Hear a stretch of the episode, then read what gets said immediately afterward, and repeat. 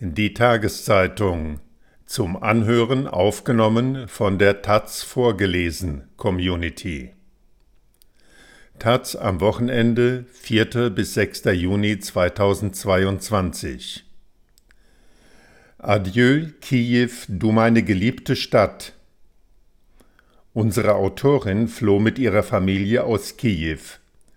Während Eltern und Geschwister nun zurückgekehrt sind, hat sie beschlossen, sich abzunabeln. Doch nicht ohne einen letzten Spaziergang. Von Polina Fedorenko Polina Fedorenko, 21, kommt aus Kiew. Diese Schreibweise der Stadt ist ihr wichtig, sie entspricht dem ukrainischen Namen, nicht dem russischen. Fedorenko studierte früher Informatik. Als der Krieg begann, pausierte sie gerade mit dem Studium, sie wollte zur Soziologie wechseln. Sie arbeitete auch als Mathe-Nachhilfelehrerin für Kinder. Fedorenko zeichnet gerne, liebt Sprachen und lernt gerade Norwegisch. Nun überlegt sie außerdem Deutsch zu lernen, weil einige Verwandte nach Deutschland geflohen sind doch sie selbst möchte vorerst in der Ukraine bleiben. Polina schreibt Als ich für einen kurzen Besuch nach Kiew zurückkehrte, verstand ich zum ersten Mal seit dem Krieg, dass ich mich richtig entschieden hatte. Es ist Frühling hier, und endlich begann ich auch das zu begreifen. In meinem Kopf war noch Winter, und dann waren plötzlich die Kastanien grün, meine Weintrauben, die Linden auch. Und man kann im T-Shirt die Straße entlang spazieren. Frühling. Doch meine Wohnung hat sich verändert in den anderthalb Monaten, in denen ich weg war. Plötzlich schreit es mir von allen Wänden entgegen, wer ich bin und warum ich so bin, wie ich bin. Hier Fotos, auf denen meine jüngere Schwester in Svaljawa auf einem Pferd reitet, da Fotos von meinen Eltern auf der Krim, dann welche von gemeinsamen Ausflügen nach Butscha von meiner Mutter und meinem Bruder Jaroslav bei einem Kindergartenfest. Früher war für mich jeder Tag durchgetaktet, selbst in meiner Freizeit. Kinderkostüme basteln, jeden Sommer in die Karpaten, dann die Reisen zu meiner Großmutter in die Region Tschernihiv. Manchmal war mir das alles zu eintönig, aber jetzt vermisse ich es sehr. Trotzdem habe ich beschlossen, bei meinen Eltern auszuziehen und von nun an permanent in Lviv zu leben. Es scheint mir, dass es für eine solche Entscheidung nie den richtigen Zeitpunkt gibt, also kann ich es genauso gut jetzt tun. Meine Mutter setzt seit ihrer Rückkehr nach Kiew ihre Krebsbehandlung fort, auch alle Freunde der Familie kehren gerade hierher zurück, und ich habe das Gefühl, endlich frei zu sein und mit meinen Freunden leben zu können, also packe ich zusammen. Doch ich vermisse schon jetzt das Sideboard, das wir in ein Bücherregal umgewandelt haben, weil der Bücherdurst meines Vaters und meiner nicht in den Bücherschrank und in die drei Regale passte. Ich vermisse schon jetzt meinen Schreibtisch auf dem Balkon, abends mit meiner Schwester Sex Education zu gucken und dabei das Popcorn vor meinem Bruder zu verstecken. Ich vermisse schon jetzt die Momente des Aufwachens und das Gefühl, wenn meine Katze Sarah auf mir liegt und schnurrt. Und ich spüre, dass meine Entscheidung richtig ist, und es beruhigt mich, noch einmal nach Hause zurückkehren zu können, um mich von Kiew zu verabschieden. Die U-Bahn. Ich bin schon mein ganzes Leben lang von dieser einmaligen Erfindung der Menschheit fasziniert. Ich interessiere mich dafür, wie alles funktioniert, wohin die Züge fahren, wenn sie an der Endstation im Tunnel verschwinden und wie die Arbeiter die Fahrzeiten berechnen, damit alle überall pünktlich sind. Ich liebe die Geschichten über Geisterstationen, von denen es in Kiew drei gibt, und die Romane über die Apokalypse und das Leben in der U-Bahn. Jetzt bin ich wieder hier in meiner U-Bahn-Station Akademiztechko und alles ist anders. Zwar ist sie immer noch mein Lieblingsplatz und ich bin immer noch ich, und doch haben wir uns sehr verändert. Mit einem Mal befinden sich in ihr überall Spuren menschlichen Lebens, Schlafsäcke vor geschlossenen Geschäften, viel Militär und neue Gesichter oder zumindest anders aussehende Gesichter. Denn nicht nur ich und meine U-Bahn-Station haben sich in den Tagen des Krieges verändert, er hat uns alle zu anderen gemacht. Doch hier unten fühle ich mich sicher. Die Akademiztechko-Station ist momentan der sicherste Ort für mich und das Leben ein schlechter Witz, dessen Pointe erst in ein paar Monaten kommt. Sarah Meine Katze wurde 2012 geboren, am 28. Juni, also an dem Tag, an dem die Verabschiedung der ukrainischen Verfassung gefeiert wird. Laut den Maya sollte das Jahr 2012 das Jahr des Weltuntergangs sein, doch es stellte sich heraus, dass sie falsch lagen und in diesem Jahr die Ära von Sarah begann. Wenn Sie mich fragen, was Sarah mir bedeutet, dann antworte ich, sie ist meine beste Freundin. In den vergangenen Jahren habe ich eine gewisse Synchronisierung unserer Gemütszustände bemerkt. Als ich schon einmal vorübergehend rund 500 Kilometer von Sarah entfernt lebte, ging es ihr nicht besonders gut.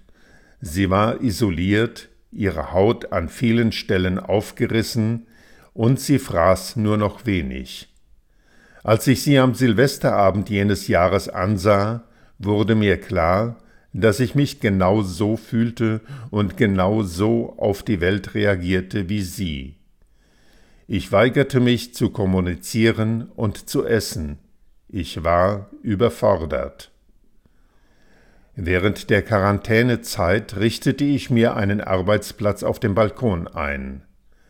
Und wenn ich mal wieder dort saß und etwas zeichnete, lief Sarah auf dem Tisch herum und wies mich mit ihrem Schwanz auf wichtige Details hin. Ich habe sie so vermisst. Es tut mir unglaublich leid, dass ich sie nicht mit nach Lviv nehmen kann. Sichere Orte mit 17 entdeckte ich das Anticafé Bergamot. Manchmal gingen ein Freund und ich nach der Schule oder zwischen den Examensvorbereitungen dorthin, um Brettspiele zu spielen und Tee zu trinken. Das Bergamot machte bereits vor der Pandemie dicht und ich habe seitdem keinen Ort mehr in Kiew gefunden, an dem ich mich so sehr wie ich selbst gefühlt habe wie dort. Außer vielleicht am See in der Nähe meines Hauses. Schon vor der Pandemie saß ich oft auf dem Steg und beobachtete die Wellen, die der Wind erzeugte, den Wald, wie er sich im Wasser spiegelte. Während der Pandemie wurde dieser See zu meinem zweiten Zuhause. Als alle sich in ihren Wohnungen aufhielten, weil die Unis, die Schulen und Kindergärten geschlossen waren, lief ich hierher, um in Ruhe zu sein. Die Lehre Als Corona ausbrach, waren die öffentlichen Verkehrsmittel zwei Monate lang nur für bestimmte Personengruppen zugänglich. Einmal wurde ich zu einer Blutspende gerufen und mein Vater und ich nahmen ein Taxi zum Krankenhaus. Als wir durch die verlassenen Straßen von Kiew fuhren, erfüllte mich eine seltsame Aufregung.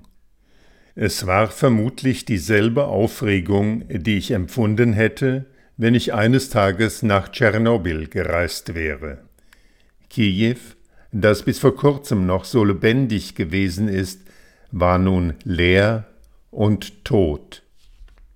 Jetzt, da ich einen Monat Krieg in Kiew überlebt habe, möchte ich meine Stadt nie wieder tot sehen. Die Zeit der Pandemie kommt mir dagegen fast schon romantisch vor. der Kreschatik Boulevard ohne Menschen, das Altstadtviertel Padil ohne Motorroller, die Cafés alle leer. Das Leben versteckte sich damals hinter Häuserwänden, ging in den Untergrund, es existierte. Aber als der Krieg in vollem Umfang begann, hatte ich Angst, dass Kiew nie wieder zum Leben erwacht. Jetzt gehe ich durch die Straßen, in denen die Bäume bereits grün werden, die Blumen blühen und die Vögel singen. Während der Pandemie trugen alle Menschen Masken und oder hielten Abstand. Jetzt lächeln wir uns an. Es ist, als hätten die zwei Monate des Krieges alle Bürger Kiews zu Freunden gemacht. Exkursion Ich vermisse mein altes Leben sehr. Aber es hilft nichts, ich muss Abschied nehmen, auch von meiner Lieblingsroute in Kiew. Also laufe ich zum vorerst letzten Mal zur Haltestelle Akademiztechko und fahre mit der U-Bahn bis zum Polytechnischen Institut. Dort steige ich aus und mache einen Spaziergang, der die Beine vieler meiner Freundinnen und Freunde müde machen würde, mich selbst aber jedes Mal wieder aufs Neue erfüllt. Mein erstes Ziel ist der Humans Coffee Shop. Es ist ein Hipster-Café mit vielen Pflanzen und riesigen Panoramafenstern. Hier gibt es Filterkaffee, süßen Kakao und Quiche. Und man trifft immer nette Leute mit Hunden und Kindern. Mein zweites Ziel ist das Haus des Arztes. Es wurde in der frühen Sowjetunion im konstruktivistischen Stil erbaut. Es ist ganz braun mit einer faszinierenden funktionalen Architektur. Es hat einen begrünten Außenhof und Augenzeugen zufolge soll es sogar einen Wintergarten im Inneren geben. Für Kiew ist das eine ungewöhnliche Kombination, denn Pflanzen gehören hier normalerweise auf die Straße. Ich gehe unter den Bäumen des Außenhofs hindurch und berühre die Büsche. Ich würde gerne eine Zeit lang in diesem Gebäude leben, um zu wissen, dass das Leben im Zentrum von Kiew nichts für mich ist. Aber das ist ein Plan für die Zukunft, für das Danach.